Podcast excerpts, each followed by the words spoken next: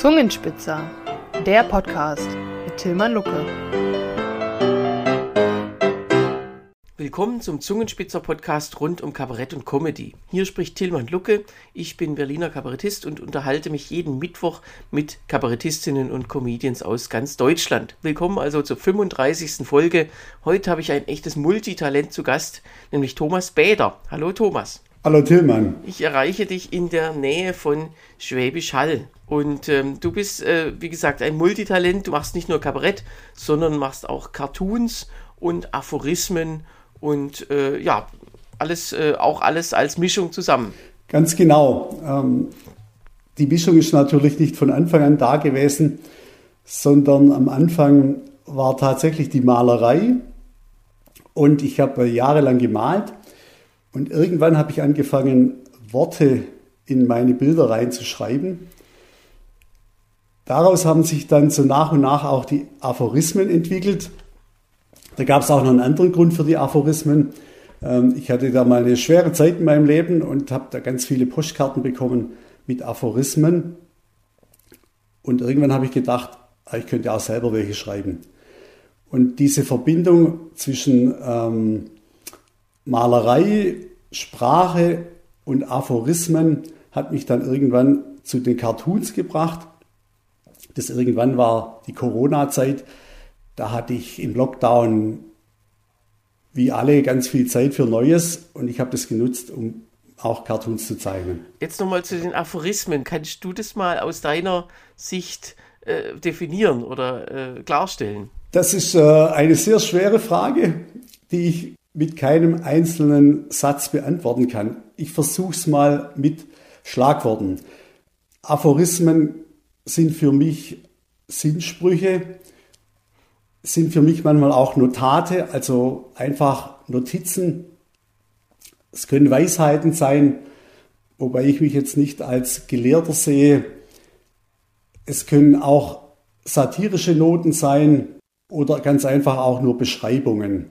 Ich selber ähm, orientiere mich jetzt nicht an irgendwelchen wissenschaftlichen Beschreibungen, sondern für mich geht es eigentlich mehr um den Inhalt und ob es mir gelingt, das in Sprache so zu gießen, äh, dass es dann auch eine Wucht bekommt oder äh, einen Ausdruck oder wie auch immer.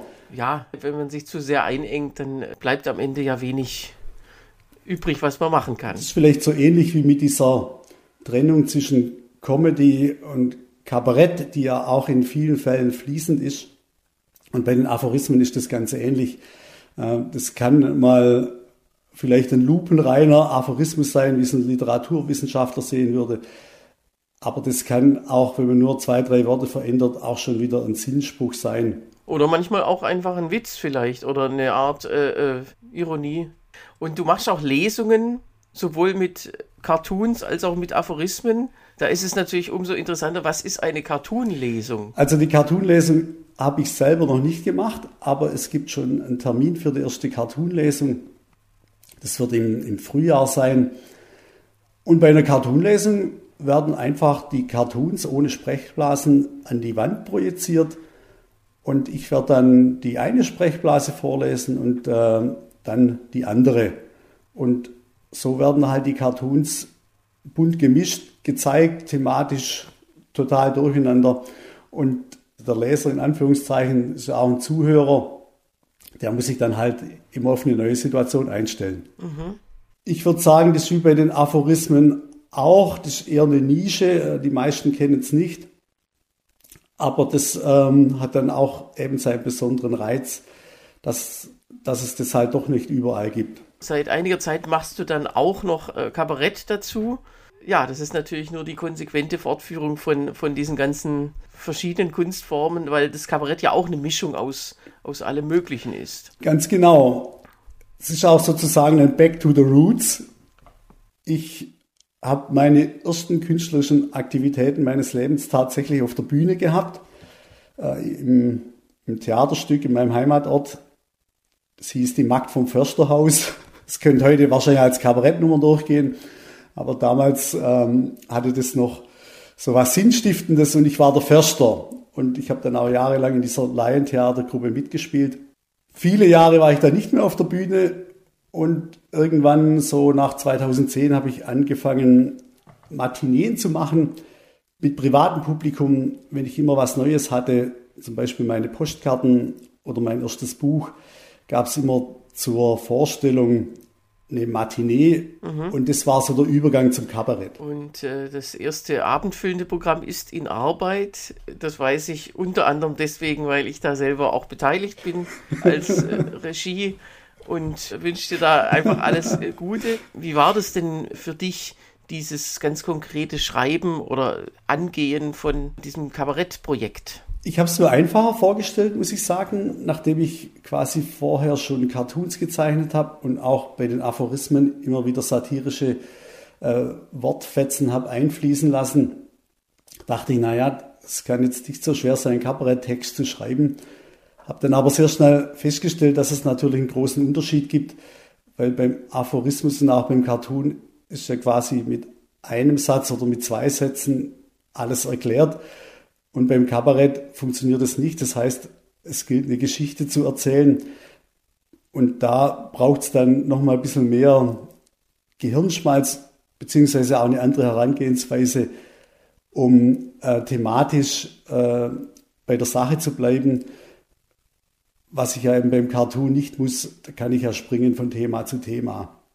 Von dem her ähm, war ich froh dann auch um die Hilfe von dir, ähm, für das Coaching, weil es mich nochmal einfach anders reingebracht hat in das Schreiben. Ähm, ich hatte ja bisher immer für mich zu Hause die Texte geschrieben, ohne die groß mit jemand abgeglichen zu haben.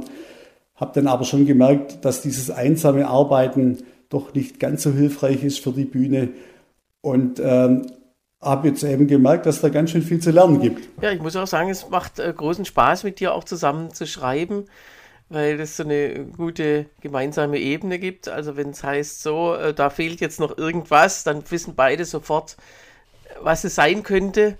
Ich meine, es sind ja deine Geschichten, es ist ja auch teilweise aus deinem Leben, aber trotzdem muss man dann immer schauen, äh, also ähm, Originalität geht halt vor Echtheit. Also das echte Leben ist dann doch weniger spannend, als wie man es erzählen könnte. Und erst recht weniger witzig, weil muss ja alles dann auch verdichtet werden. Genau, das war eine der großen Erkenntnisse von dem Coaching, dass man sich irgendwann mal von dem lösen muss, was real geschehen ist. Ähm, sonst verliert es tatsächlich an, an Witz und an Tempo. Ja, und das habe ich manchmal, ähm, wenn, ich, wenn ich so Coaching mache, dass, dass äh, Leute irgendwie gehemmt sind, von der Wahrheit abzuweichen. Dabei ist es ja nicht, also es geht ja nicht ums Lügen, also es ist ja nicht so, wenn ich zum Beispiel jetzt politisches Kabarett mache, da sollte man jetzt nicht von der Wahrheit abweichen, wenn man falsche Fakten einfügt. Aber wenn man jetzt eine Geschichte erzählt und äh, verschiedene Parameter da so leicht anpasst, einfach an, an die, ans Geschehen, das machen ja auch andere Genres, das macht ja äh, Roman und Film macht das auch das Schöne ist, du hast, glaube ich, so einen ganz guten Blick auf so Jugendgeschichten oder wie es halt früher war in bestimmten Bereichen mit dem Unterschied zu heute. Und das ist, glaube ich, eine ganz gute, ähm, ein ganz gutes Thema fürs Kabarett. Man braucht natürlich auch einfach viel Brainstorming, weil, weil man dann gleich auf, auf kleine Details kommt, die vielleicht auch noch ähm, witzig sind und die vor allem auch vom Publikum auch wiedererkannt werden. Es ist ja oft auch so eine Art, wisst ihr noch, Stimmung bei so Sachen, wenn es um früher geht. Ganz genau. Dieses, ähm, wie es früher war, vor allem nicht in dem verhaftet zu bleiben, das finde ich das Interessante. Ähm, aber das, wie es früher war, das ist tatsächlich, kommt bei mir immer wieder durch in meinen Programmen. Liegt wahrscheinlich daran, dass ich mir viel merken konnte, auch viele Details merken konnte.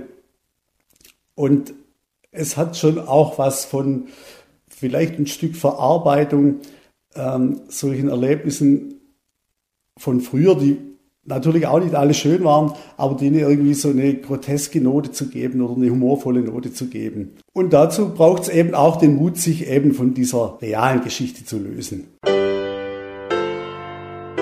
Alles schon erlebt. Bühnenerlebnisse gibt es ja zahllose, die man dann auch später nicht mehr vergisst und auch mit etwas Abstand dann ganz lustig finden kann. Gibt es da was bei dir? ja, da gibt es tatsächlich was.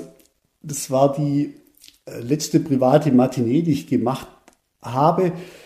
Da hatte ich einen ehemaligen Gasthof mir angemietet Es waren 70 Gäste da. Ich hatte den Text auswendig gelernt, war mir auch sicher, dass es funktioniert. Und irgendwann mitten im Programm habe ich völlig den Faden verloren. Ich wusste nicht, wie es weitergeht.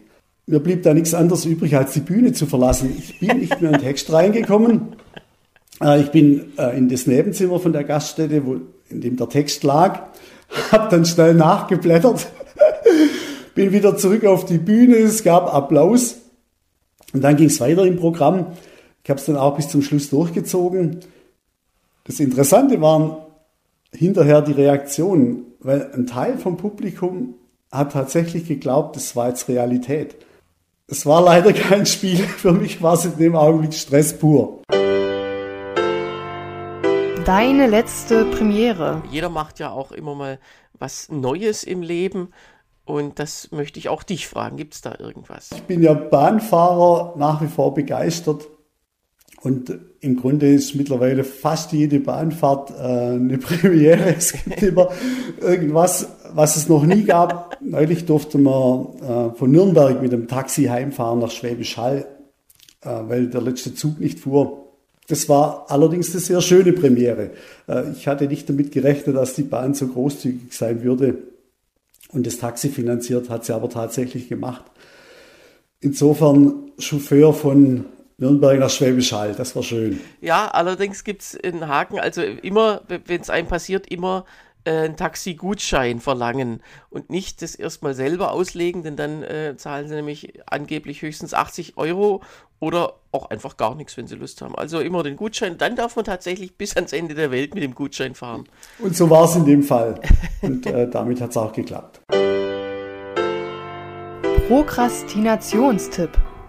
Also, wie ich schon gesagt habe, von dir gibt es einiges zu lesen. Das Buch mit dem Titel Der kleine Herr Mann und da äh, darf ich dich mal fragen, wie kamst du denn auf den Namen? Denn deine Homepage heißt auch so, der kleine Hermann. Ich kann es jetzt nicht sagen. Das war einfach ein Titel, der kam mir so in den Sinn. Das war, das habe ich manchmal auch bei Aphorismen, dass mir da einfach ein paar Worte einfallen, wo ich nicht genau weiß, wo die herkommen.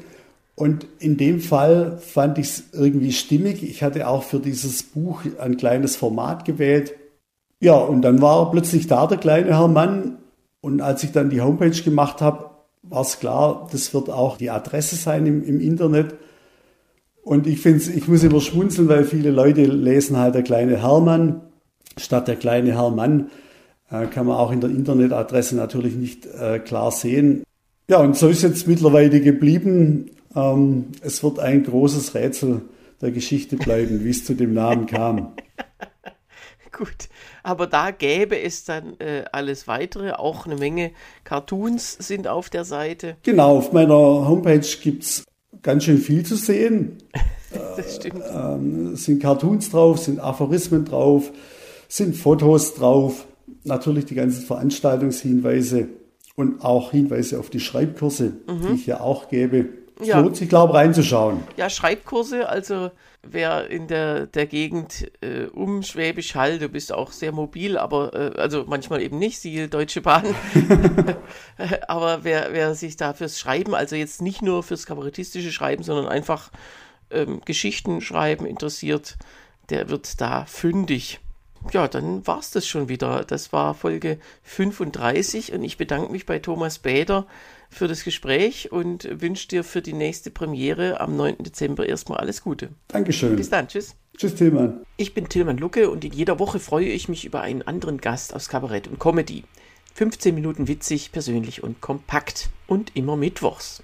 Nächste Woche geht es für mich wieder nach Süden, allerdings nicht nach Baden-Württemberg, sondern nur von Friedrichshain über die Spree nach Kreuzberg. Ich bleibe sogar im selben Bezirk, denn ich spreche in Folge 36 mit Sigrid Grajek, mit der ich schon vor fast 20 Jahren zusammen auf der Bühne stand und auf die ich mich jetzt schon sehr freue. Über Wortmeldungen, Kritik oder sonstiges Feedback freue ich mich sehr. Schickt das gern an podcast.zungenspitzer.de und abonnieren kann man alle Folgen unter www.zungenspitzer.de-podcast. Jetzt viel Spaß beim Stöbern auf www.derkleinehermann.de und dann bis zum nächsten Mal. Tschüss.